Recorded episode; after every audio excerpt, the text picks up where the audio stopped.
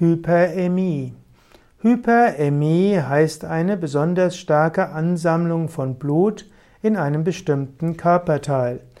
Hyper heißt mehr, Ämie hat etwas mit Blut zu tun, Hyperämie also eine übermäßige Ansammlung von Blut.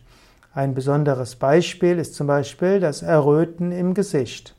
Äh, wenn man es gibt viele Menschen, die im Gesicht erröten aus Grund einer peinlichen Situation. Hyperämie kann auch zu einer sich selbst erfüllenden Prophezeiung werden. Jemand hat Angst zu erröten und errötet deshalb.